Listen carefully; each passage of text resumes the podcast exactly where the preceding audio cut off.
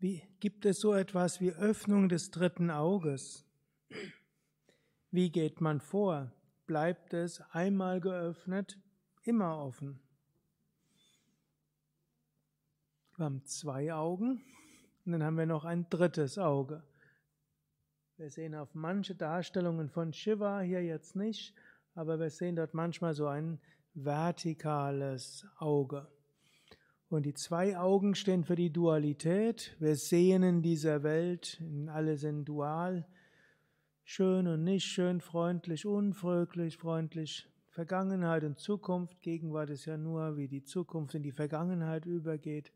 Aber es gibt eben auch das dritte Auge. Und das dritte Auge geht dann über die Dualität hinaus. Es steht auch für Intuition, steht auch für innere Erkenntnis, intuitive Erkenntnis steht dafür, dass wir eine höhere Wirklichkeit wahrnehmen können. Gut, und dieses dritte Auge kann tatsächlich geöffnet werden. Wie öffnet man es? Mit Asanas, mit Pranayama, mit Meditation, vor allen Dingen auch durch intensive Praxis. Dann gibt es natürlich verschiedene Stadien der Öffnung. Viele spüren irgendwann so ein leichtes Pulsieren hier. Manche sehen dort ein Licht, was da ist.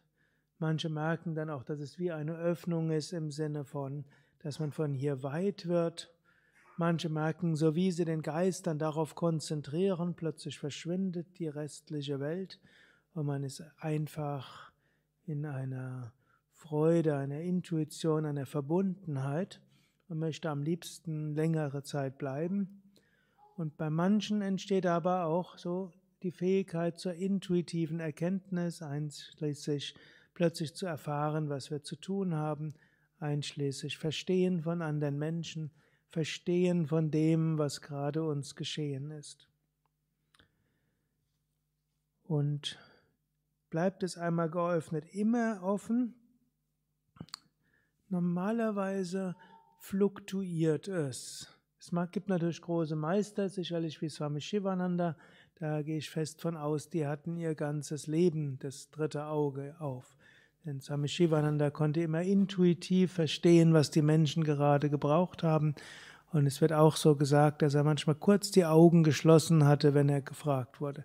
Manch hat auch nur ein Auge geschlossen, so wie dort hinten. Gut, seht ihr jetzt mit der Kamera nicht, aber er hat dort ein Auge geschlossen und schaut so ein bisschen, aber oft einfach nach oben schauen, drittes Auge und dann hat er verstanden, worum es war, was er sagen muss. Übrigens gibt es natürlich noch spezielle Techniken fürs dritte Auge. Es gibt zum Beispiel Shambhavi Mudra in zwei Formen. Man schaut erst auf die Nasenspitze und dann lässt man los und entspannt und dann spürt man ein Pulsieren im dritten Auge. Zweite Möglichkeit ist, wir ziehen bewusst die Augen nach oben und schauen so nach oben. Und dann richten wir noch das Bewusstsein nach oben aus.